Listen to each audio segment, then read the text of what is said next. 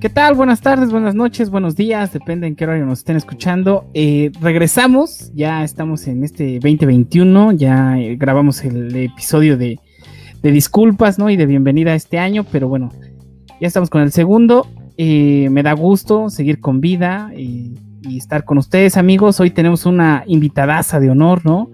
la mujer que me cambió la vida, que me alejó de las drogas, ¿no? Me acercó, al, me acercó al cristianismo y, este, y gracias a ella es que eh, ya no me corto, ¿no? Ya no me corto las venas ni, ni me inyecto heroína, ¿no? mi novia, María del Carmen, ¿qué tal? ¿Cómo estás? Buenas noches. Hola, bien, ¿y ustedes qué tal? Eh, háblanos de ti un poco, ¿qué, qué, qué, qué haces en este podcast y por qué te invitaron? Nos comentaron que eras especialista en The Walking Dead.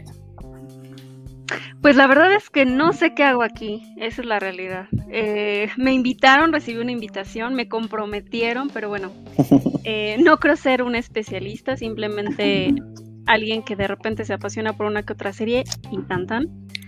No creo aportar mucho más que ustedes que ya tienen una larga trayectoria en, en este tema, entonces pues bueno, solo estoy aquí para platicar y compartir este, algunas opiniones del día de hoy con ustedes. Pues y bueno, robarle el lugar de presentación a los otros dos compañeros. Eh, sí, eso es lo importante. Eh, Lo importante aquí es de que el Maluma de la locución ya conozca su lugar como, como parte de este equipo, no se sienta crecidito, que no nos sobaje, de alburearte más, por favor. Sí, los albures hacia Diego son demasiado descarados. Obscenos, diría yo. Obscenos, son irrespetuosos para la audiencia, entonces... no, pero la gente lo pide, güey. nadie lo está pidiendo. Bueno, no hay ni gente que, que pida. ¿De qué estás hablando? Pero los delirios de, grandeza ya se están volviendo un problema para esta producción. Bueno, ya escucharon la voz del hombre experimentado y fan de la capoeira. Capo, buenas noches, ¿cómo estás? ¿Qué tal, amigo Diego? Buenas noches. ¿Qué tal, Mari? Qué gusto tenerte por aquí para que compartas un poquito de, pues como tú bien dices, de tus gustos, de, de, esas series que te apasionan de repente. Y pues de esto creo que nadie es especialista. Digo, Diego nos vende como los especialistas y que saben. No sabemos ni madres, nada más estamos aquí haciéndole el cuento, pero a divertirnos todos con, con alegría y con humildad. Sí, bueno, seguimos buscando este patrocinios, ¿no? Entonces tus comentarios nos han quitado a través del camino. sí, sí, sí. Eh, Maluma de la locución. Eh, buenas noches, ¿cómo estás? ¿Qué tal? Buenas noches, Diego. Eh, hola, Capo. y no menos importante, mi querida Mari, que tengo sentimientos encontrados porque te estás llevando a mi mejor amigo y pues no sé. Me siento muy feo. ¿no? Qué arrogante de tu parte pensar que soy tu mejor amigo. también, Siempre será tu mejor amigo. pero bueno, también muy feliz. no está peleada con la otra. Sí, por amigo. Pero, muy feliz porque es la primera eh, eh, vez que lo veo tan feliz eh, en toda su vida, ¿no? y alejado de las drogas, ¿no? sí, la introducción que tuvo al principio, creo que no está nada alejado de la realidad.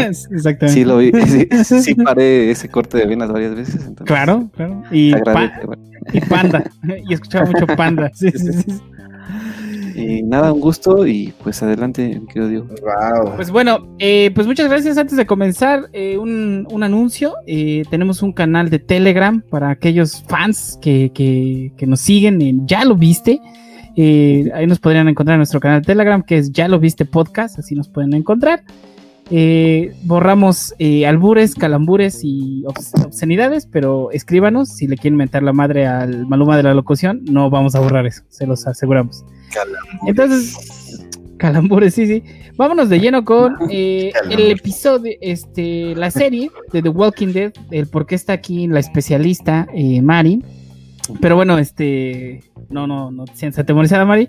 Capo nos va a hacer los honores de iniciar con The Walking Dead. Capo, ¿de qué va esta serie?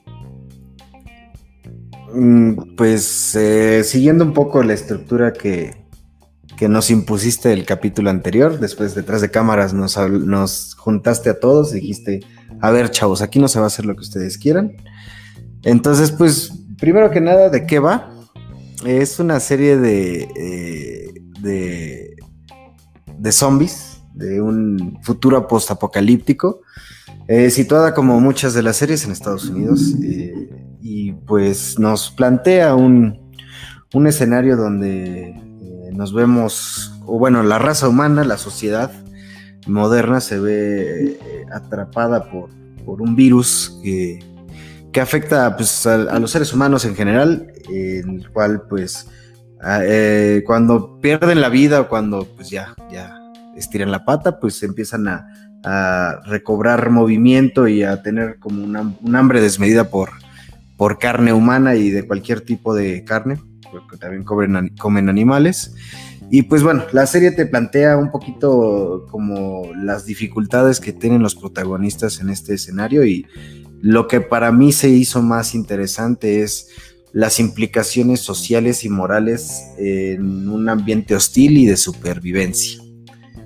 Eh, ¿Por qué lo digo? Porque eh, nos muestran una realidad donde vemos a la gente pues haciendo todo lo que sea necesario por sobrevivir y por mantener con vida a sus seres queridos, porque, bueno, pongo las comillas, digo, no sé si nadie nos esté viendo porque es un, podcast, claro, pongo comillas, eh, ya que pues muchos de los personajes pues vienen de, situaciones donde pierden familiares, amigos, conocidos, y básicamente, pues realmente hacen como unas pequeñas vínculos emocionales con, las pequeñas sociedades que forman. Entonces se vuelven como grupos muy unidos, eh, donde eh, como que lo más importante es, eh, es su... Vamos, lo que los une es ese cariño que se generan en, esta situación tan adversa, ¿no? Y pues bueno, eso es básicamente de qué va la serie hablar un poquito del cast de esta, de esta serie es, complicado, ya que es una serie muy larga. Actualmente están transmitiendo su onceava temporada. Estamos hablando de casi 20, 25 protagonistas que se van desarrollando a lo largo de, estas temporadas. Y pues bueno, eh, hablaré de los más principales, que vendría siendo Rick Grimes, eh, interpretado eh, por... Ay, ay, se me fue su nombre. Qué buen programa este, ¿eh? Bueno, es el ¿no? Ah, sí, sí, sí. O sea, es este, él es eh, caracterizado por Andrew Lincoln, ¿no? Exactamente. O bueno, Mari, bueno, que, no te preocupes, aquí tenemos otra especialista de la serie. Mari, ¿nos puedes contar un poco del cast? ¿Qué les puedo decir? Eh, los personajes, como bien lo comentaba nuestro querido Capo. Eh, locutor, voz de locutor Capo. Em, sí, los personajes se van desarrollando a lo largo de la serie. Y efectivamente, coincido, es una serie bastante larga. Eh, y algunos de ellos duran o, permanecen varias temporadas, como es el caso de, de, Rick, ¿no? Otros van desapareciendo entre la tercera y, no sé, séptima y octava temporada. Yo definitivamente no, no conozco mucho acerca del cast, no son actores que personalmente yo haya eh, seguido a lo largo de otros, eh, otras series u otros papeles. Quizá el más relevante y sobre el cual más he leído es Norman Reedus, que es eh, un, actor que hizo casting para otro papel y que cuyos directores y, bueno, las personas que estuvieron haciendo la selección del casting quedaron tan impresionados con su actuación que diseñaron un papel hecho a la medida para él. Eh, respecto a la serie, ¿qué puedo comentar? Me parece que es una serie que lejos de hablar de un eh, escenario postapocalíptico, como bien lo mencionaba eh, Capo, es más bien una serie que habla de la naturaleza humana, de lo que es capaz de hacer el ser humano con tal de sobrevivir. Finalmente trata de la supervivencia del más fuerte y donde pues al final eh, creo que regresamos a los básicos, ¿no? Siempre las grandes ciudades, los, los, grandes imperios se han forjado con base en las estrategias, en las alianzas y en lo que eh, somos capaces como seres humanos de obtener a base de eh, la fuerza, el poder, la sangre y finalmente pues siempre basándonos en las necesidades básicas, ¿no? Eh, acá em, trata mucho pues bueno de, conseguir sustento, comida, alojamiento. Personalmente, eh, a partir de la temporada 6, me pareció que ya venía bastante lenta la serie y a partir de su temporada 7 dan un giro totalmente drástico. Eh, me pareció un tanto sangriento, esa es la verdad. Quedé impresionada con la primera escena de la temporada número 7. Pero a partir de ahí, la verdad es que sí ha venido... Perdón, perdón por interrumpirte, Mari. Eh, sin espolear, ¿podrías describirnos brevemente la primera escena de la temporada 7? Porque como que nos lo vendiste muy bien, eh, hiciste buen clickbait. Eh, ¿Cómo podrías describirla sin, sin, sin aventar ningún spoiler? ¿Cómo lo podría describir? Eh, aparecen en, el, en, escena personajes que jamás te hubieses imaginado que existieran, que dan un giro total al, a la serie. Y en este capítulo, algunos de nuestros personajes eh, simplemente, simplemente desaparecen, pasan a mejor vida a través de Lucy. Lucy, no, no, no puedo darles más detalles, ¿no? Lucy es, es quien se encarga de llevar a un par de nuestros personajes estrella a mejor vida y los convierte a el eh, sí, caminantes, como les dicen en la serie. Entonces, pues bueno, creo que a partir de, esta temporada todo cambia. yo estuve investigando un poco acerca del tema de, de, audiencias, que creo que es una parte muy importante y vale la pena mencionar que esta es una serie que, igual que Breaking Bad, fue producida por AMC. Eh, y justamente eh, coincide un poco con lo que les comento, ¿no? A partir de la temporada 8, me parece, eh, la audiencia fue bajando muchísimo, entonces véanla, creo que es una buena oportunidad para abrir un poco la mente y, entender un poco más acerca de la naturaleza humana. Me parece que justo el episodio 1 de la temporada 7 es el mejor, e, el mejor ejemplo de cómo es que es la naturaleza humana. Pues Se ve la manifestación del miedo en persona. Bueno, eh, ya nos la estás vendiendo muy bien. Capo, tú, tú nos comentabas que no la has visto completa. ¿Hasta qué, hasta qué temporada este, te quedaste tú? O Justamente me quedé en la temporada 6. Eh, ah, o sea, tú ya estás comiéndote las uñas por ver este, ahorita la Sí, la verdad es que concuerdo mucho con, eh, con María. Es, se torna un poco lenta porque son capítulos muy largos, son temporadas bastante extensas. Estamos hablando de eh, veintitantos capítulos por temporada y, pues eh, yo lo sentí un poco cíclico en algún punto de la quinta y sexta temporada. Digo, la verdad es que me está llamando mucho a, retomar la, serie y, a, concluirla, porque pues es, eh, interesante escuchar lo que, lo, que, lo que plantea, ¿no? De que le están dando una, pues como una reforma a toda esa situación y, que lo plantee un poquito más, eh, ah, vamos a llamarlo dinámico, un poquito más fresco en ese aspecto, pues eh, es de llamar mucho la atención. Y más por el tema de lo que estamos platicando, ¿no? O sea, al ser tan larga, pues es complicado mantener a la audiencia, aun cuando el tema en realidad pues es bastante profundo, lo que comenta bastante bien es cómo, cómo el ser humano interactúa con su naturaleza más... Eh, pues primitiva podemos llamarlo más eh, eh, humanista, ¿no? Podrías decirlo. Sí, sí, sí, ah, exactamente, más básica, de, lo más, de lo que más te sale del instinto y pues, porque pues básicamente te plantea que qué pasaría con, con, el ser humano cuando lo expones a algo que no puede controlar. Nosotros como... Como, el COVID, ¿no? Como el COVID, no, inclusive es curioso que ahorita digo, esto eh, viene un poquito a colación. Eh, justamente estamos viviendo algo como super light, como una pequeña probadita de, de, que somos capaces ante una situación demasiado adversa. Y pues, por ejemplo, ahorita acabo de leer unas cuantas noticias de un, un fiestón en, en, Chimalhuacán de 200 personas, ¿no? Entonces es como que te pones a ver, güey, o sea, en realidad... Saludos a, a, nuestros amigos Merlos. ¿Qué tal, amigos de Chimalhuacán? Ojalá no mueran. ojalá, sí, sí, ojalá, Nadie muera en este país, por favor. Cuídense y pues eh, pueden perrear solas, como dice la canción. aparte son muy fan tuyos, capo. Este, son una audiencia muy, este, que te alaba. Sí, que siempre toman mucho en cuenta tu, punto de vista. Así que mandes un saludo fuerte y un abrazo. Queridos amigos. saludos a Chimalhuacán y a los Merlos, que ahí tenemos bastantes conocidos. Este, pues ya que habló el Maluma de la locución y que tú eres fan de ver estas series en la televisión abierta, supongo que la viste en el 5, ¿no, papi? Sí, eh, recuerdo en esos años 2005, ¿no? Eh, más bueno, o menos. no sé, ¿en qué año fue lanzada? Perdón, ustedes especialistas de The Walking Dead.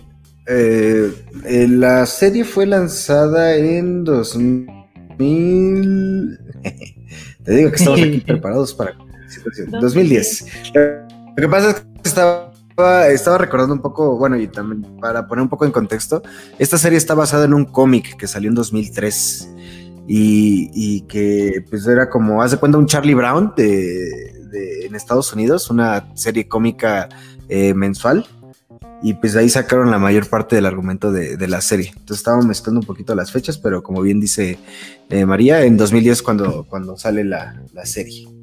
Ok, entonces, eh, pues sí, tiene sentido, papi. Llegó yo creo que a nosotros como en, no sé, 2011, 2012 aquí a la televisión abierta. Sí, sí, no sé, pero pues aquí están los especialistas. Este, pero... Gran aportación. Este es el... Tengo la menor idea, pero... Gracias. Te, voy a ayudar. Te voy a ayudar un poquito, Eder. Y no es que te quiera quitar tu turno, pero quizá algo que sí es importante compartir. quizá algo que es importante compartir acerca de esta serie es que le están sacando mucho jugo.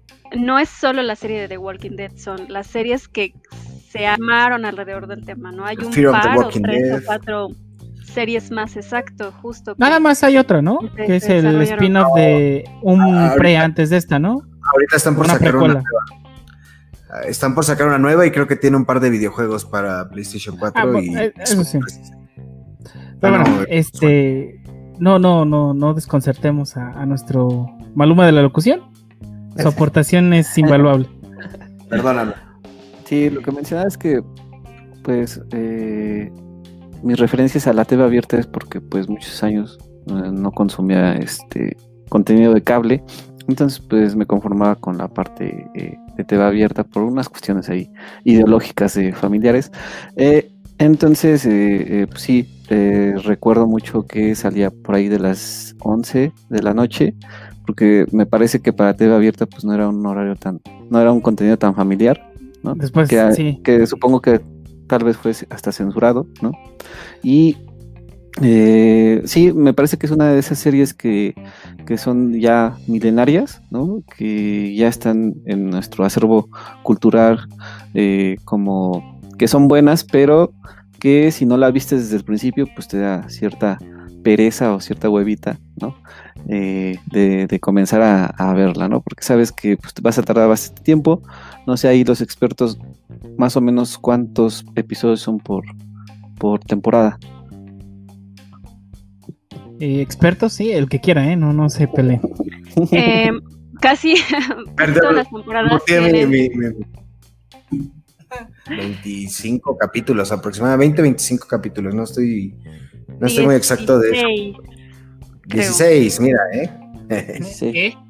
La verdad, la verdad es que nunca lo sabremos, es, es una, una pregunta demasiado ambigua. Y pues yo básicamente quería, eh, sí, básicamente 16. Lo que pasa es que la de la temporada 10, que acaba de salir, bueno, acaba de terminar, es de 22 capítulos. Entonces sí son temporadas bastante largas para, para lo que dura cada capítulo, que es entre 45 y, y hora 15. Eh, pues sí es como aventarte una mini película por, por, por, capítulo. Ajá, exactamente. Pues sí, eh, pero bueno, Capudinos, ¿qué, qué, ¿Qué es lo que más te gustó de la serie en sí, en forma? Eh, mira, ah, es justamente parte de lo que les iba a preguntar. En un apocalipsis zombie, cada uno de ustedes, ¿serías de los que sobreviven o serías el, típico patético que se muere en un casillero esperando a ser rescatado? Vamos a empezar con el último en participar. Esa es una gran pregunta, Capo. Eh, Maluma de la locución, ¿tú qué parte serías en una eh, invasión zombie? El que muere al principio o, te consagrarías como el héroe de la película?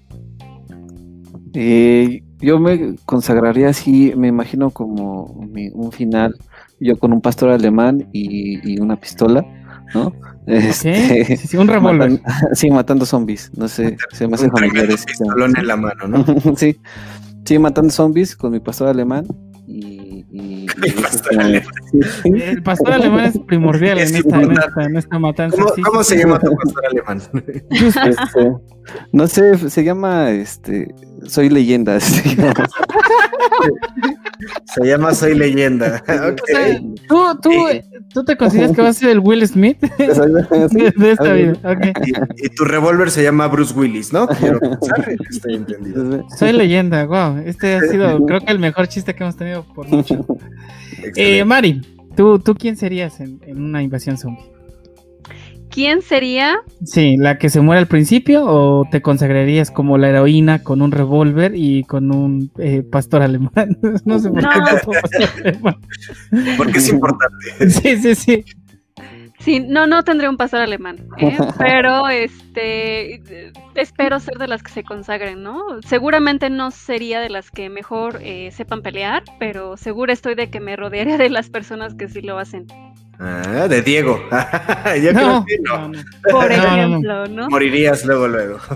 Pues mira, eh, revisando lo de, de Walking Dead, ¿no? Que es, más allá de que eso eh, se trata de una invasión zombie en un futuro distópico, ¿no? Este, relata más cómo es la supervivencia del ser humano ante una adversidad, ¿no?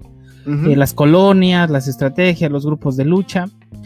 Entonces, eh, yo creo que haría eso, una alianza con personas que, que pudiéramos lograr eh, sobrevivir, no tanto luchar contra los zombies, sino sobrevivir nosotros, ¿no? Poder cultivar nuestras hortalizas, eh, tener las necesidades básicas, ¿no? Creo que no me consideraría como el héroe de la película, no tendría un pastor alemán, que no sería leyenda, ¿no? O a lo mejor sí, pero para otro fin. Entonces, Eh, tal vez sí, para pero tus borregos. o sea, los borregos, exactamente. Pero lo que sí lograría sería tal vez una colonia, ¿no? A un, un lugar donde puedas vivir.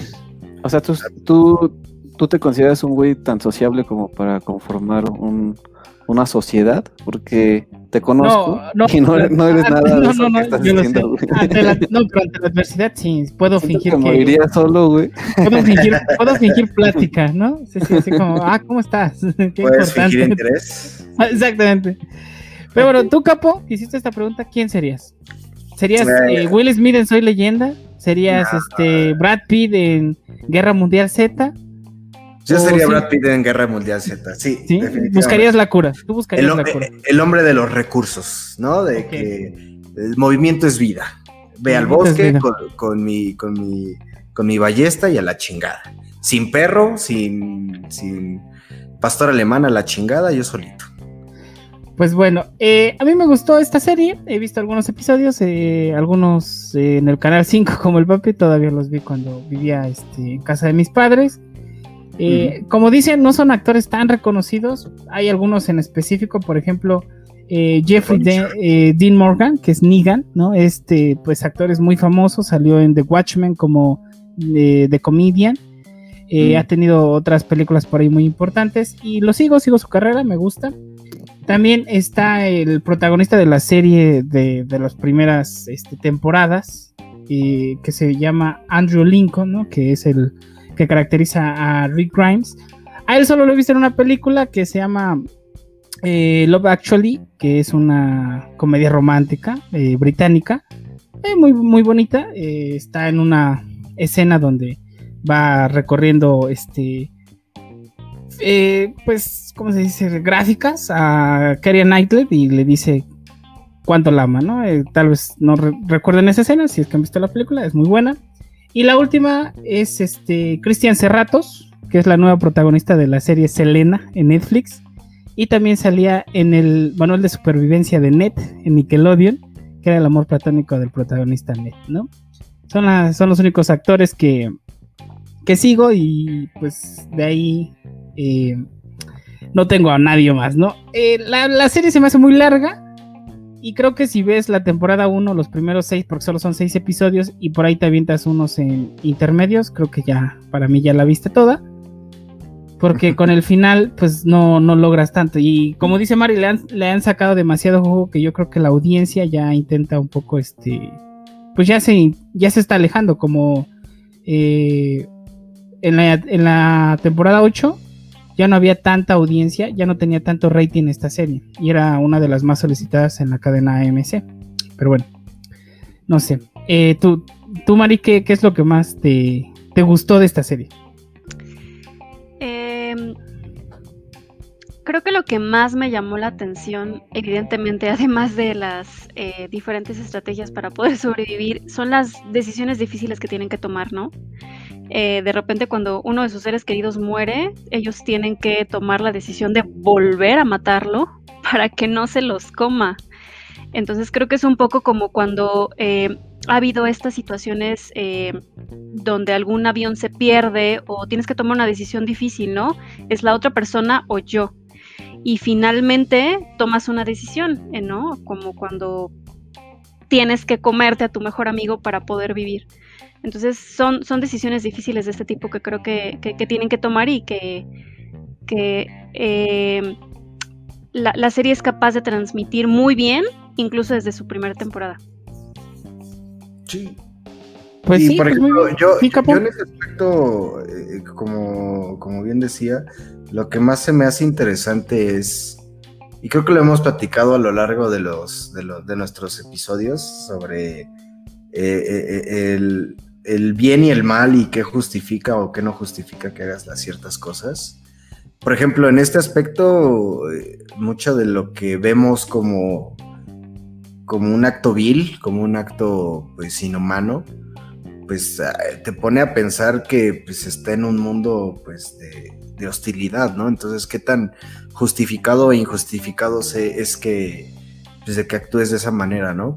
a mí se me hace muy, muy filosófico, muy, muy interesante cómo, cómo abordar esa clase de, circunstancias.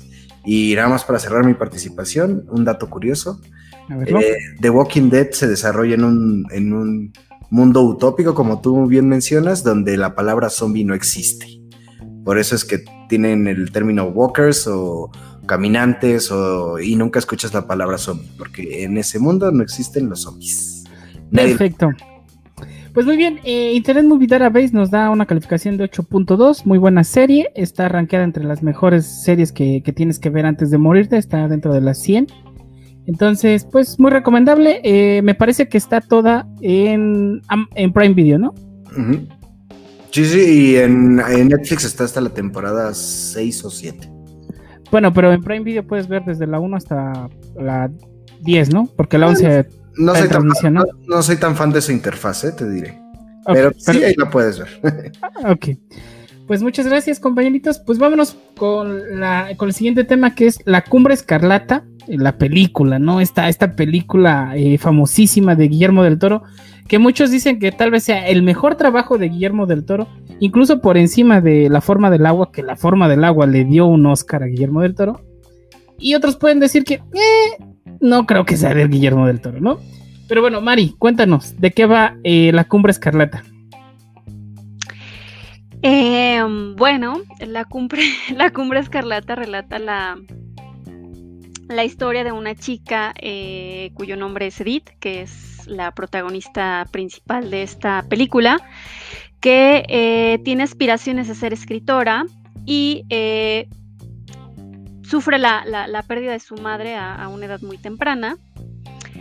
Eh, y ella tiene cierta tendencia a tener comunicación con seres eh, que no pertenecen al, al planeta eh, o, que ya forman parte del mundo de los fantasmas. Y bueno, años después, años más tarde, cuando Edith ya está eh, no sé en qué edad, la verdad desconozco en qué edad esté, ella dentro de la trama de la película, pero bueno, reconoce a Sir Thomas Sharpe, eh, que es em, un, un, inglés que va a Estados Unidos para poder buscar financiamiento en conjunto con su hermana, para poder terminar una máquina que extrae arcilla de su propiedad. Eh, se presentan con, el padre de nuestra protagonista, que es Edith. Y bueno, el padre eh, declina eh, la participación en el proyecto no de la mejor manera y de alguna manera tacha de estafador a, a, nuestro otro personaje. lo que sucede después de esto es que em, Thomas de alguna manera convence a Edith para que se case, perdón, más bien enamora a Edith y eh, a pesar de que su papá se, se, opone a este matrimonio, finalmente por circunstancias que no voy a decir porque entonces estaría revelando eh, más información, finalmente ellos sí contraen nupcias.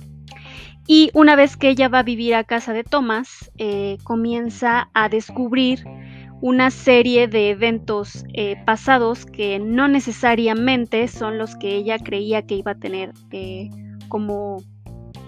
Eh, o, no necesariamente, o, sea, más bien se da cuenta que no necesariamente su vida será un cuento de hadas como, como muchas personas creen que será cuando se cansan, ¿no?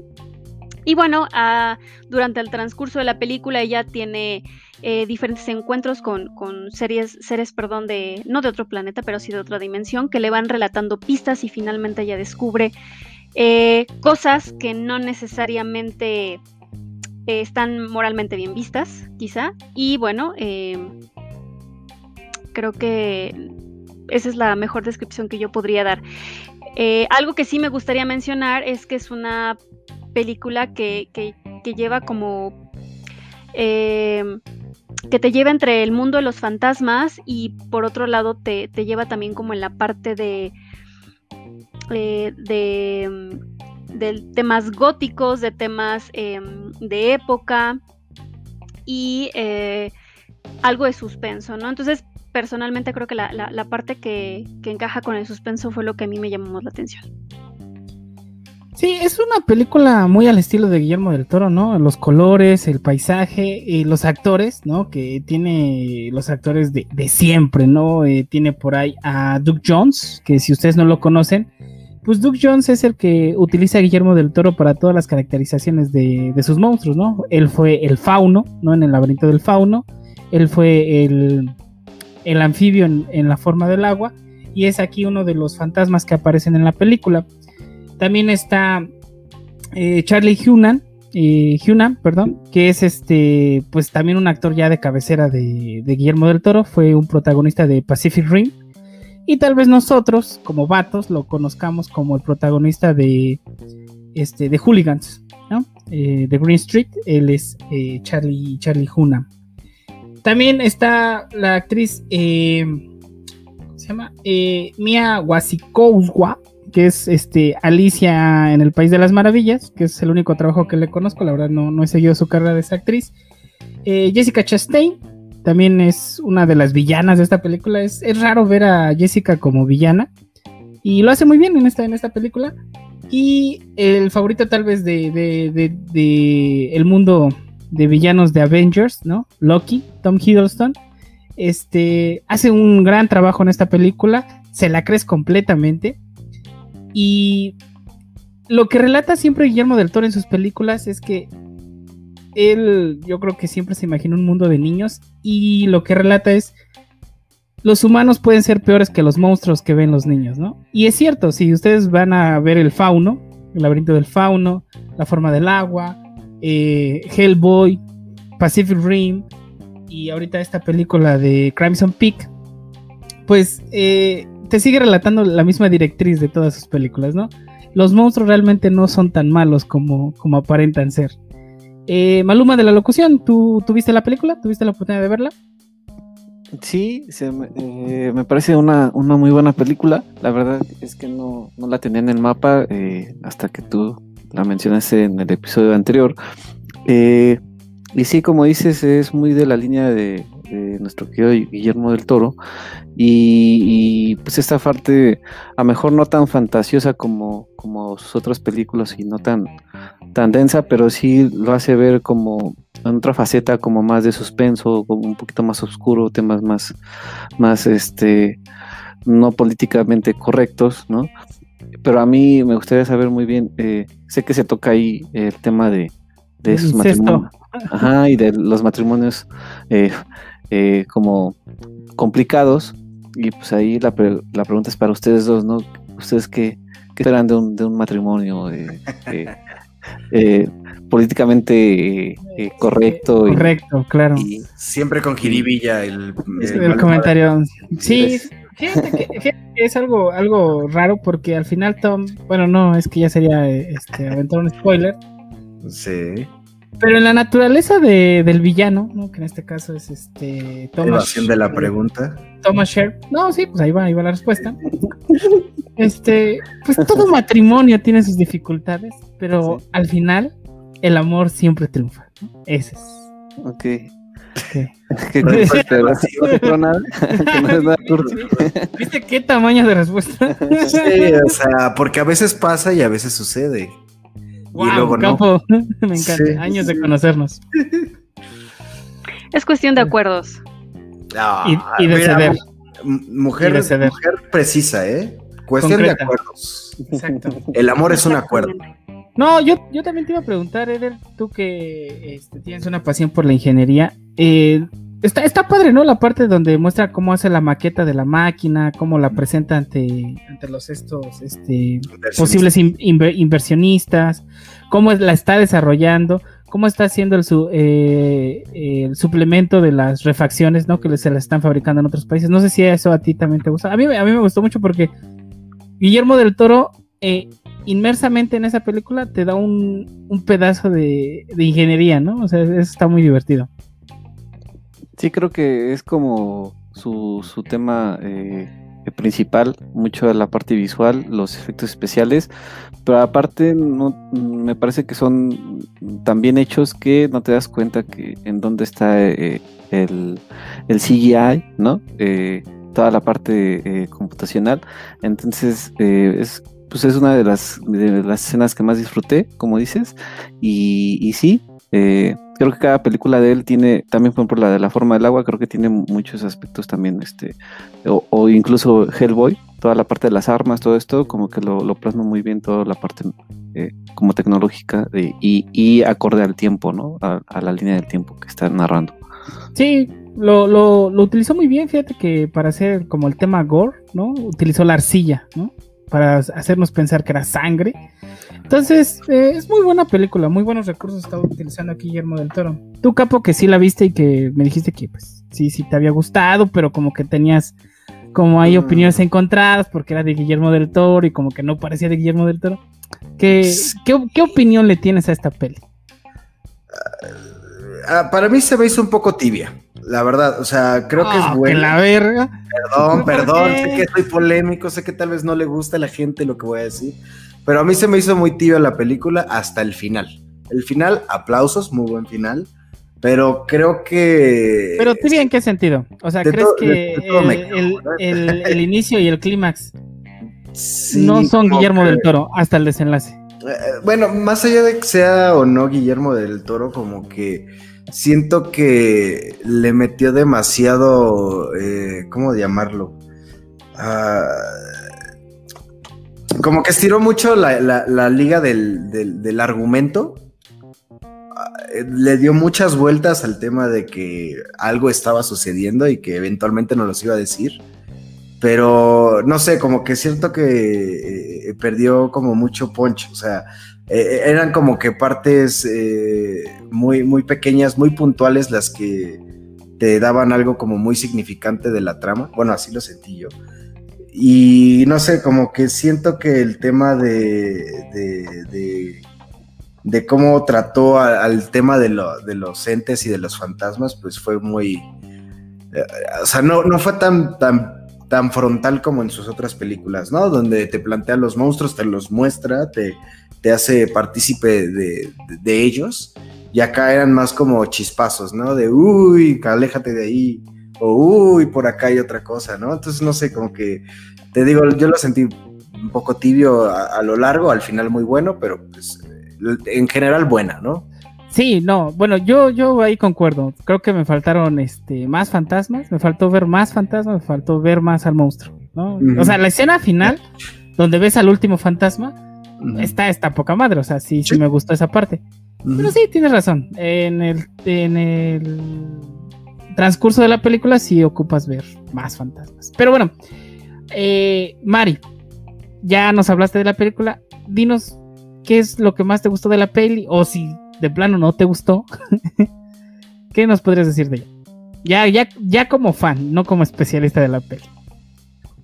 Tengo sentimientos encontrados. Soy muy, muy, muy fan de eh, la película de El jinete sin cabeza. No sé si les guste, la verdad es que... Bueno, ese es de Tim Burton, ¿no? Sí, sí. Bueno, a ver, antes de que contestes, ¿quién para ti es mejor? ¿Guillermo del Toro o Tim Burton? Eh, me parece que Guillermo del Toro tiene un estilo más multifacético. Eh, creo que Tim Burton está un poco encasillado y Guillermo del Toro se ha dado la oportunidad de poder diversificar un poco más. Y creo que es justo lo que pasa con esta película. Todos esperan ver una historia de fantasmas. Y la verdad es que no es así. Guillermo del Toro hizo una historia eh, que mezcla suspenso, romance y al final es una es un es un no sé cómo catalogarlo como si fuese un no es un drama pero es un thriller, una historia de suspenso que, exacto justo de suspenso que, que dentro de la dentro de la trama incluye la participación de algunos fantasmas que forman parte de la historia más no es una historia de fantasmas entonces pues creo que ahí está un poco desde mi punto de vista la los sentimientos encontrados que, que yo tengo ¿Pero te gustó? Sí, sí me gustó.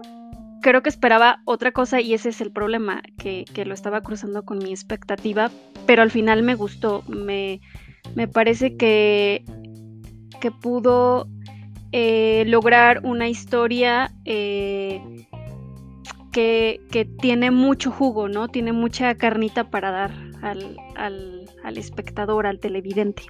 Pues por lo que escucho, este eh, Maluma de la locución, Capo, Mari, los fantasmas pudieron haber sobrado en esta película, ¿no? Ah, yo como lo veo es eh, lo que dice Mari, ¿no? Es una historia con fantasmas, ¿no? no, tanto de fantasmas, pero, no son o sea, primordiales en la exactamente, historia. Exactamente, o sea, a mí lo que me hizo como conflicto es como tú dices, ¿no? Creo que hubieran cambiado Fantasma por pistas y hubiera sido como el mismo resultado, ¿no? Entonces, eh, no sé, creo que algo que mencionó Mari muy bueno es que creo que Guillermo del Toro fue tan diverso en esta película que le metió amor, suspenso, drama, ingeniería, eh, fantasmas, eh, le metió por ahí algunos temas eh, pues un poco picosos.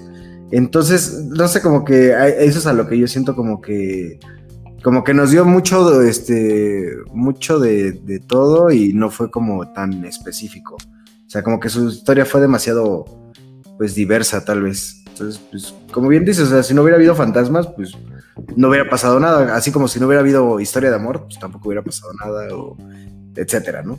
bueno, así lo, así lo percibo yo. Vale. Eh, Maluma de la locución, mencionaste algunas películas de Guillermo del Toro. ¿Podrías darnos tu top 3 de películas Guillermo del Toro? Eh, creo que como primer... Eh, o sea, ¿cuál, cuál, danos la de la más baja a la más alta. ¿Cuál es tu película 3 de Guillermo del Toro?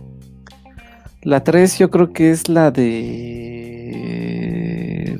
La de Hellboy, ¿no? Ok. Este... ¿Uno o dos? Ah, yo creo que la 2, sí. La 2 es. Ok. Ajá, Golden Army, ¿ok? Es que las dos me gustan, entonces la. Eh, no sé, yo creo que ese será mi top 4, ¿no? A ver, top 4, ok, o sea, te, pongo una pregunta y haces todas las propias reglas, ¿no? Sin presión. A ver, a ver, la 4, a ver, ¿cuál es tu película 4? Es la 2 de Hellboy. La 2 de Hellboy. ¿La 3? La 3, la 1 de Hellboy. Buena decisión. Y ¿La 2? Este, la 2 es, uh, yo creo que la del laberinto de Fauno. Y, la, y la 1 es la de la forma del agua. Muy bien. Eh, Capo, tu top 4 que Maluma lo cambió. Eh, me voy a ir por el top 3. Yo no, voy en contra de las instituciones. Yo ok. Respeto. Gracias, gracias por decir mi institución, pero Eres una institución del cine, por favor, amigo, recuérdalo. Eh, igual, tercer lugar, Hellboy. No soy tan fanboy ¿Uno? de ah, tercer lugar. Okay. Y segundo lugar, yo pondría El laberinto del fauno, igual. En el primer lugar pondría Pacific Rim, porque me mama esa película. Ok. Eh, Mari, tu top 3 o 4, como quieras. eh, me gustó mucho más Laberinto del Fauno O sea, lo pondrías en, en tercer lugar, ¿cuál sería? Em, creo que pondría esta justo. La cumbre escarlata. Sí, yo, yo soy más de películas de suspenso, entonces creo que creo que me, me, voy por esas, este, por ese tipo de, de, películas, entonces creo que sí pondría en, en lugar 3 la cumbre escarlata, en el segundo lugar pondría la forma del agua y en primer lugar laberinto de del laberinto del fauno. Muy bien. Eh, yo pondría en tercer lugar Pacific Rim. Me encanta esa película. Eh, los actores son muy buenos. Idris Elba, eh, Charlie Human, ¿no? La pinche este, está bien chingona. Y la historia, ¿no? Tan solo la historia es, es, muy buena. Y la tecnología, ¿no? Estos robots viejos, oxidados, ¿no? Es, es muy padre. En segundo lugar pondría Hellboy, porque me gustan los superhéroes. Y ahí utiliza un actor que es como su actor icónico para, para Guillermo del Toro, que es Ron Perlman eh, que es, fue su primer actor en la primera película de, de Cronos, ¿no? Y en primer lugar, a mí me gustó mucho La forma del agua, me, me gustó mucho. Este, sabes, una historia muy bonita, eh, un poco bizarra. Mira, sinceramente no creo que se mereciera el Oscar en ese, en ese año. No fue tan buena, pero me gustó mucho. Es, es, es, es muy bonita la historia tan solo. Eh, algo interesante que me faltó decir de la Cumbre Escarlata es que tiene 6.5 de calificación, o sea, es bastante baja. Eh, palomera, pero por ejemplo Hellboy tiene 6.8, ¿no? Eh, el laberinto fauno, que tal vez es la película mejor rankeada en Internet Movie Database de Guillermo del Toro, tiene 8.2. Pero pues no se vayan por la finta, porque Guillermo del Toro ganó el Oscar en 2017 con una película que tiene una calificación de 7.3, ¿no? Que es la forma del agua. Entonces, pues creo que Guillermo del Toro no busca tanto el ranking, sino contar una historia a través de la fantasía. Saludos hasta Guadalajara o donde quiera que viva. Creo que vive en Los Ángeles, de pendejo regreso a México, yo soy Guillermo del Toro. Entonces, pues saludos por allá. Este, pues muchas gracias. Vámonos con la última, eh, la última pista de este circo, ¿no? El, último acto de esta obra. el, elefante. el, elefante blanco. Eh, lo que nos ha mantenido en la cúspide durante varias semanas. Lo que todos esperan, lo que todos están este, ansiosos por escuchar.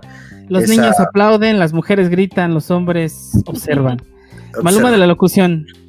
¿Qué, qué, ¿De qué va Full Metal Alchemist?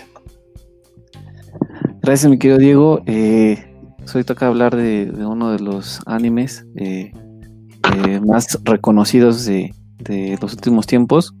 Eh, Full Metal Alchemist, que su traducción es El alquimista de acero, que nos narra ¿no?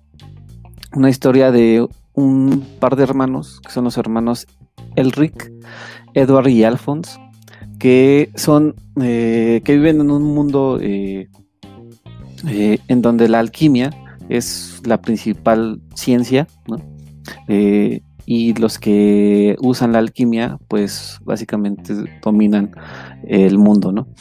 se usa como para las cuestiones militares, eh, y hay rangos eh, en la milicia eh, de alquimistas, que son seres o, humanos que, pueden utilizar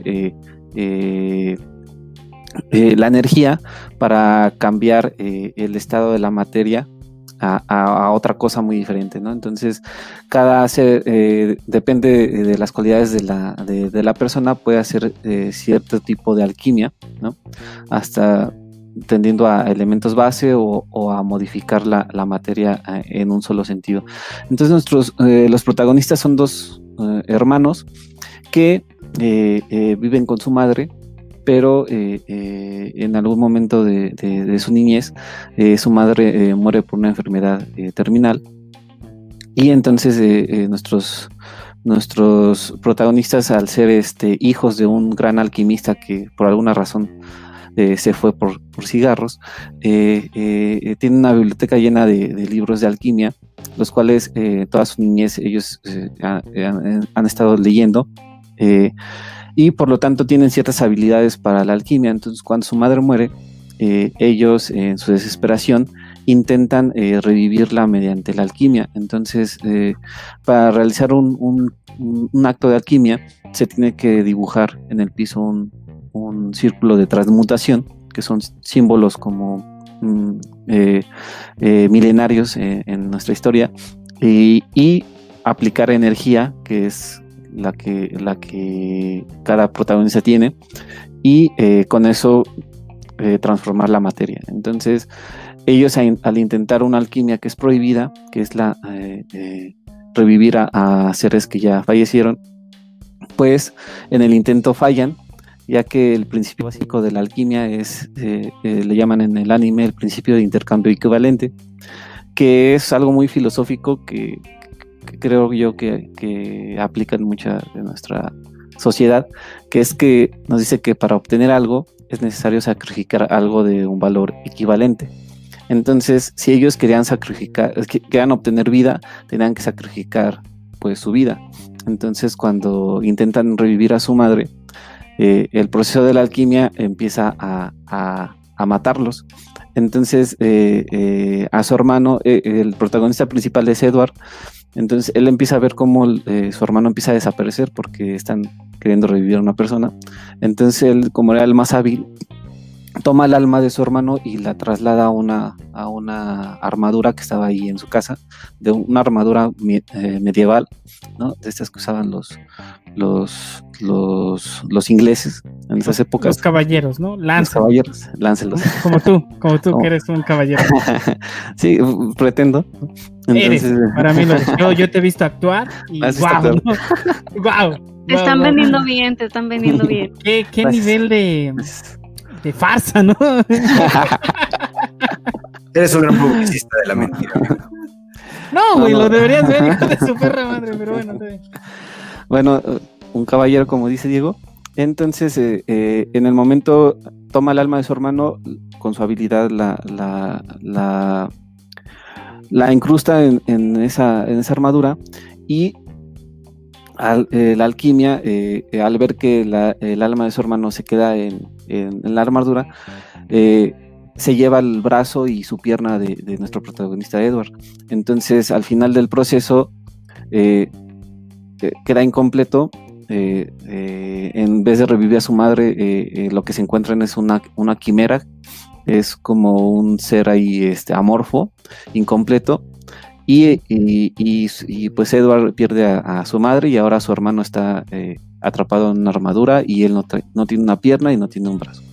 Entonces ahí es donde comienza la historia y ellos crecen, eh, eh, se dan a la idea de que pues tienen que buscar una solución. más que nada Edward al ser, eh, eh, se siente culpable de, que su hermano esté atrapado en esa armadura y entonces eh, se disponen a, buscar lo que le llaman la piedra filosofal, que es como una historia mítica dentro del anime, que, si, que quiere decir que si la obtienes, pues puedes hacer cualquier tipo de alquimia, ¿no? Cualquier tipo de, proceso alquímico. Entonces eh, ellos se dedican a, buscar la piedra. Edward, que es el más hábil y que puede usar alquimia aún, porque Alphonse ya no puede por ser una, armadura, eh, eh, es muy hábil y entonces entra a, hacer los exámenes para ser alquimista este, dentro de la milicia. Y pues ahí empieza la aventura, conocen a varios alquimistas, eh, eh, hay personajes como muy... Eh, de esos que te atrapan, como Roy Mustang, que es el alquimista de, fuego, que, es como el, el, padrino, el que siempre está ayudando a nuestros protagonistas. Y ahí es donde se separan dos vertientes, que son este, eh, como todos sabemos, pues los animes están basados en un manga y el manga, eh, eh, la primera adaptación del manga, pues por ahí del capítulo 25 se aleja totalmente de, la versión escrita y entonces empieza a contar una historia que ya no va a correr al manga. al pasar esto, terminó siendo una obra muy buena, pero el fandom no estuvo contento y años después eh, se, se, realizó otra, otra adaptación al anime que es Full Metal Alchemist eh, Brotherhood. Entonces, en esta ya va totalmente apegada al, manga y nos cuentan la misma historia, pero con finales diferentes. Entonces, este es, las dos son muy buenas. Eh, esa es como la primicia es, yo creo, no sé, ahí por ahí tienes el dato de, tu célebre página, pero presiento que está muy bien calificada. Y este. o sea, no tienes ni, ni el gusto por buscarla. y el menor interés. no, porque tú eres el chico de los datos, ¿no? El, el, famoso Furris, ¿no? Que ya, ya, ya, el fandom ya te apodó el Furris. Soy el chico más temido, exactamente. bueno, yo no. Estoy respetando mucho el día de hoy y entonces no voy a meter en esos. eres un caballero. Soy un caballero. Eres un caballero, eres Lancelot. Claro que sí. Este, y queremos invitar a Base, la califica con 9.1. Eh, tiene muy, muy buena calificación. Bueno, estoy viendo la de Brotherhood, que fue la que me dijiste que es más apegada al manga. Entonces, sí.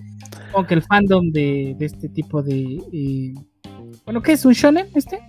Este es, efectivamente, es un shonen, eh, pero que los expertos en anime lo catalogan también como un seinen porque ya no va tan dirigido a, a un público eh, eh, infantil, ya que pues sí se tocan como temas este un poco delicados. la eh, muerte de una madre, pues la muerte.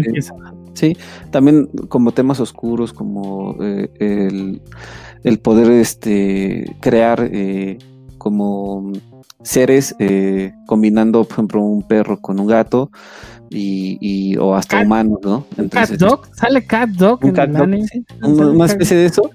Es la mejor caricatura que ha dado Nickelodeon, ¿eh? Esa y este, ella Arnold, ¿no? Creo que también es Arnold y las aventuras de Rocco, ¿no? Las aventuras de Rocco. Sí, sí, las aventuras de Rocco. Y, y bueno, es, es, más o menos eso. Eh, yo me quedo y quedo como muy este. Eh, ¿Te gustó mucho? Eh, sí, no, la historia es muy buena, la animación también es muy buena, este, el doblaje también es muy bueno, las dos están dobladas en español.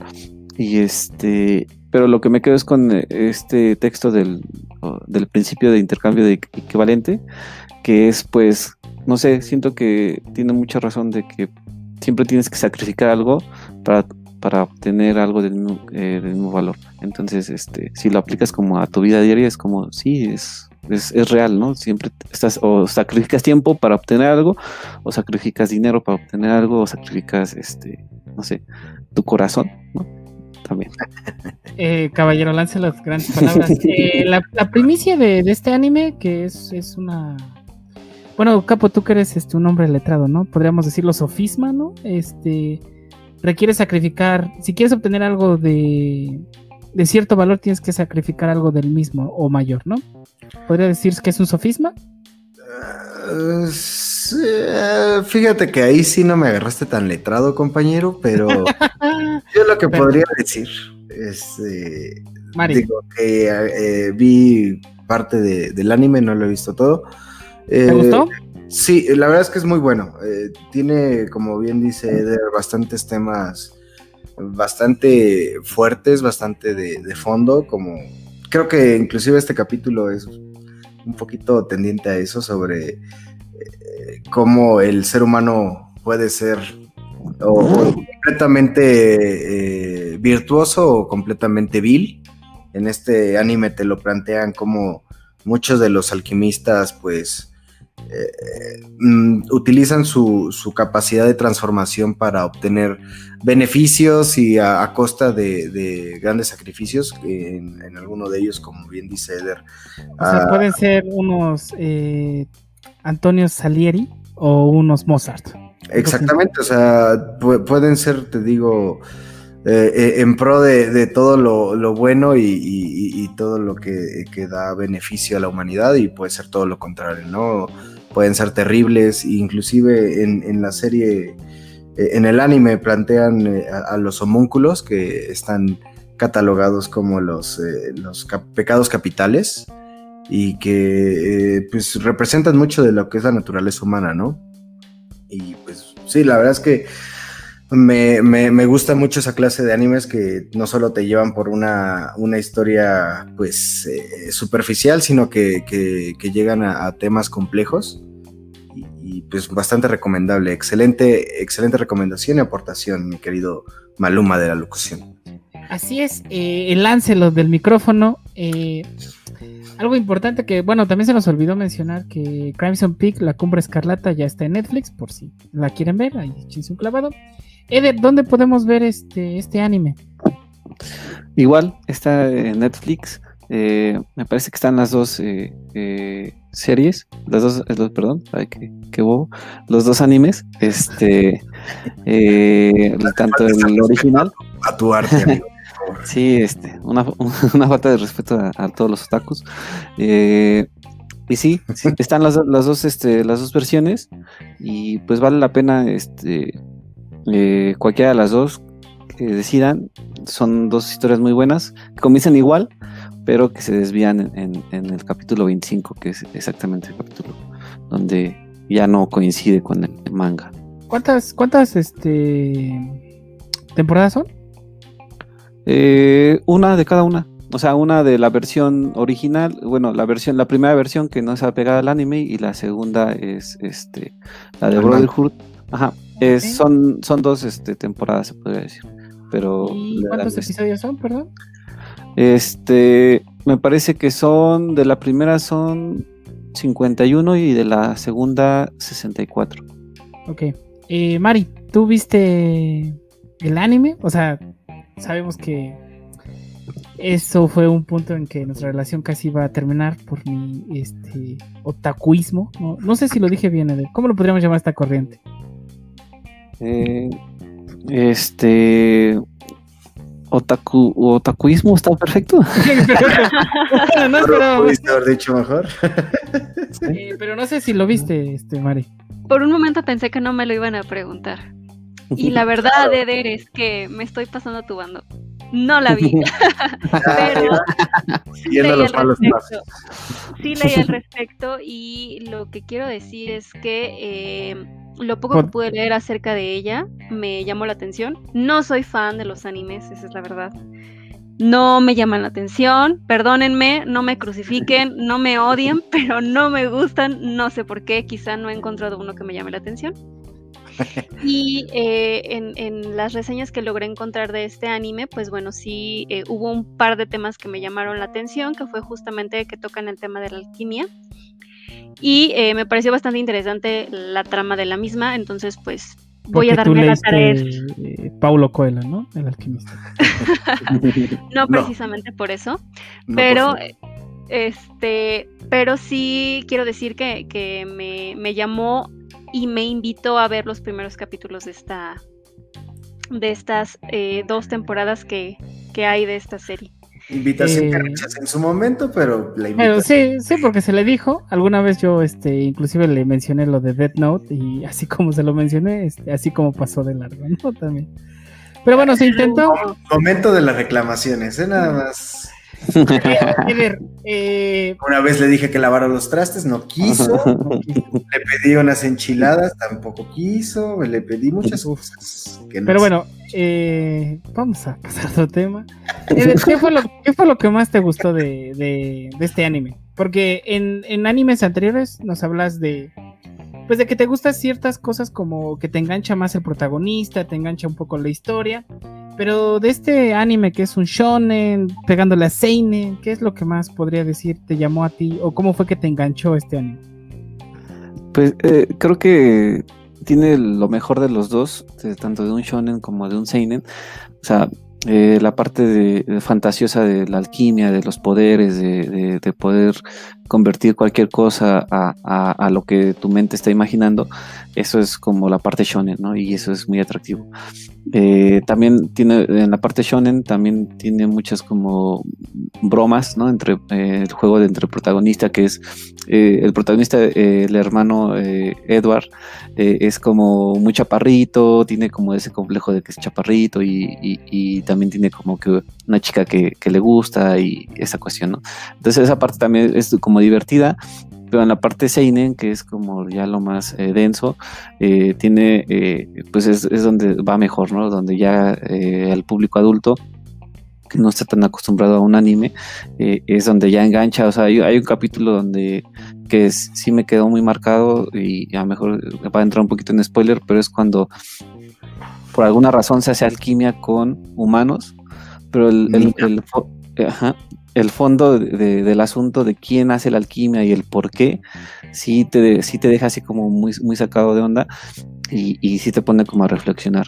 La parte, como decía Capo, de los homúnculos, de, del, origen, de la creación, de, de, qué, de qué somos, a qué vamos, eh, eh, también, o sea, es un anime muy denso, pero que al final del día también tiene partes de, de, shonen que lo hacen como muy completo, entonces eso es lo que, y que pues también es como uno de los míticos, ¿no? Ahorita ya bajó mucho el hype por esta, por, por este anime, pero por ahí de los 2010 era como todos que estaban viendo Full Metal Alchemist.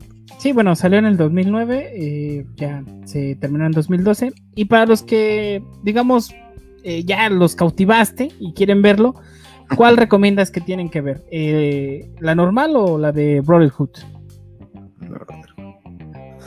Sí, ahí me pasó el, dato este capo, pero sí, creo que la de Brotherhood es, la mejor ya que eh, la primera es eh, al final como que ya se vuelve un poquito denso y, es que son totalmente dos, historias que es muy raro que al, que al, punto medio se, van hacia otro, otra vereda, entonces este sí puedes disfrutar esos, esos dos este, finales.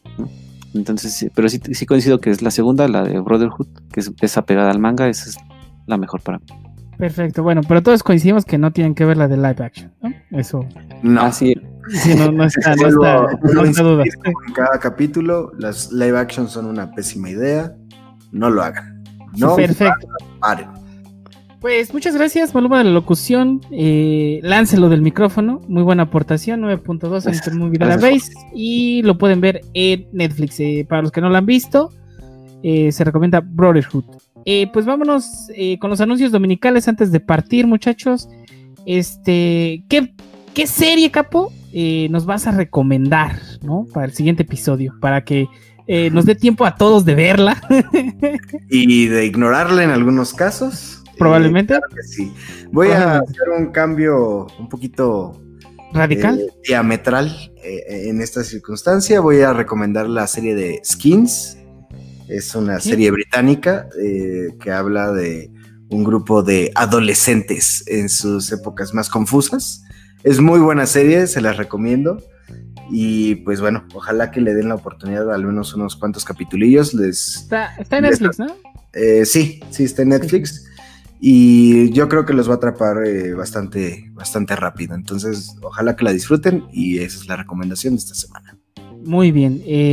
Maluma de la locución, eh, tiene, estás, estás eh, en los cuernos de la luna, estás en, el, en la nube más alta y no puedes bajar, ¿eh? Entonces, el anime que nos vas a recomendar debe estar en la misma categoría. ¿Cuál va a ser?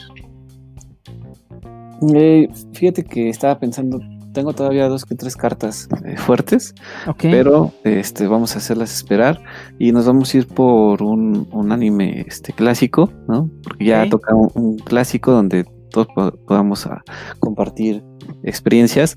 O sea, ah, me estás diciendo que vas a recomendar algo que ya salió en el 5. Algo que ya salió, este, no en el 5, en, el 7. ¡Oh, caray! Dios mío, ¿dónde nos vamos? Pues una de mis, de, mis animes eh, eh, favoritos y creo que de muchos mexicanos nostálgicos.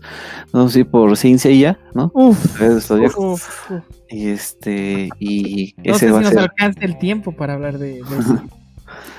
sí, y, ese es, es lo que lo que se va a hablar el siguiente capítulo. para, los que, para, que, para los que no hablan otaku, eh, Saint Seiya, este, son, son los caballeros del Zodíaco. Sí, sí, sí, sí. Este, muy bien. Yo, eh, un fan, el, uno de los dos fans que tenemos, me pidió que por favor habláramos de una película eh, ya de hace un par de años, que se llama Whiplash, no sé si la vieron. Buenísimo. Es, es una muy buena película. Eh, y pues vamos a hablar de, de la música. Bueno, no es instrumental, es Big Band, supongo. Eh, y vamos a hablar del baterista, ¿no? Entonces vamos a ver Whiplash y cómo este, la obsesión por, el, por la perfección te lleva a ciertos extremos. Entonces, eh, esa va a ser la película para, el siguiente episodio. Y pues vámonos con, las despedidas. Eh, Capo, te dije que esta vez te tocaba tu canción, pero pues la invitada es la invitada, entonces la invitada va a poner su canción. Pero para el siguiente episodio tú tienes la canción, ¿eh? Este, no lo olvides, muchachine, coquetazo. Entonces, papi, ¿cómo te despides? pues nada, eh, muchas gracias a, a, todos ¿no? por su apoyo en redes sociales. Los quiero mucho. ¿Cuáles redes sociales? Está contando una historia así como Guillermo, déjalo en paz. No, se ve la verga. La, verdad es que me dejas consternada. Hasta me dan ganas de seguirte. No, es que. Eh, tiene muy buen Instagram, la verdad. ¿eh? Y este, y pues, eh, tener aquí a, a Mari. Eh, esperamos que, que, vengas más seguido. Este pones mucho en jaque, mucho, es, mucho nervio a mi querido Diego, que desde aquí lo, observo. Y este, y pues esperamos vernos pronto, ¿no? Eh, saludos, Capo, saludos, eh, mi querido Diego, y hasta el siguiente. Capo, ¿cómo te despides? Eh, pues muchas gracias a todos por escucharnos. Gracias al Maluma de la locución por, por su gran aporte. Muchas gracias a Mari por participar en nuestro proyecto eh, sin, sin, rumbo y sin, mucho futuro, pero pues bastante, bastante disfrutable y la verdad que bastante sorprendido por, por el dominio de los temas, bastante elocuencia, me agradó mucho su participación. Ojalá podamos desplazar a alguien con gorra roja de este programa y que tal vez ella se quede con la titularidad. Y pues nada, sigo insistiendo, cuídense del COVID, cuídense de morir jóvenes y nos vemos. Y pues, Diego, ¿en qué te despides tú? Este, pues antes de que me despida, Mari, ¿cómo te despides y con qué canción nos dejas? La tradicional canción del final. Eh, me despido aconsejando a los próximos invitados de este programa, infórmense eh, eh, de este programa, de este podcast, infórmense. Este, la verdad, me, me, costó hacer este mi tarea, no la hice bien, pude haber tenido una mejor participación, pero bueno, estuvo muy bien, estuvo muy bien. Estuvo mucho mejor que cualquiera de nosotros, así que no. estuvo mucho mejor que cuando el Maluma de la locución nos cree, nos hace pensar que, vio los programas. o nos hace pensar que tiene redes sociales, una cualquiera de esas mentiras. Nadie se ha dado cuenta. este, no, pues eh, cualquiera de mis comentarios emitidos dentro de los últimos eh, casi 70 minutos, un poco más, eh, fueron totalmente honestos, entonces es lo único que, puedo eh, dejar como, como despedida. Y bueno, nadie me lo preguntó a mí, pero yo también quiero recomendar una serie. Si alguna vez alguno de ustedes quiere hablar de ella o no, se las dejo por ahí. Em, hace no mucho tiempo vi una serie eh, original de Netflix que se llama Poco, Poco Ortodoxo. Eh, habla em, acerca de em, pues temas eh, de religión y, de la de, todo, de todo el proceso y todas las limitaciones y sueños rotos que puede llegar a vivir una persona inmersa en la religión judía. Y me parece que es un tema que de repente no es muy tocado, pero eh, me gustó mucho. Si algún día quieren hablar de ella, pues bueno. Pues lo más seguro es que te invitemos, lo más seguro es que te invitemos a que hables de ella en un próximo episodio. Todavía hay eh, algunos invitados que nos piden a gritos venir a este podcast. Este, y que nos dejan plantados. Y que nos dejan plantados, pero bueno. Este, pues muchas gracias, Mari. ¿Con qué canción nos vas a dejar? Eh, pues bueno, les voy a dejar una canción em, que es una recomposición de Vivaldi, de las cuatro estaciones de Vivaldi. Eh, es, una, es una canción que yo he escuchado en varias eh, series, películas últimamente. La verdad es que ahora que me pongo a hacer un recuento de ellas, me confundo entre ellas, pero lo que sí, de lo que sí estoy segura es que aparece dentro de de, los soundtracks de eh, la serie My Brilliant Friend, que es, em, perdón, sí, My Brilliant Friend, que es una serie que hace no mucho produjo HBO y que también les recomiendo si alguna vez la quieren ver. El libro está muy buen, muy bueno, perdón. También lo pueden leer. Les recomiendo siempre leer el libro de cada una de las películas y series que vean. Mm, completamente de acuerdo con eso.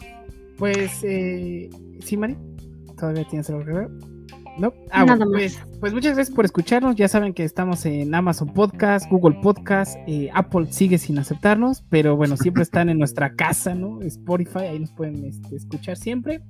Y pues los dejamos con esta composición de Vivaldi de las cuatro estaciones, también perteneciente eh, al soundtrack de una película. Eh, Tú la escuchaste, capo de Anamadeus, sale una parte de esta composición. Entonces, eh, pues muchas gracias. Vaya, vean el nivel que estamos subiendo también con el soundtrack del podcast. Empezamos con una cumbia. Yo iba, a poner, yo iba a poner a Nene Malo, pero bien, adelante. Imagínate qué canción tienes que poner para el siguiente episodio. Pues muchas gracias a todos. Nos despedimos. Bye. Bye. Adiós.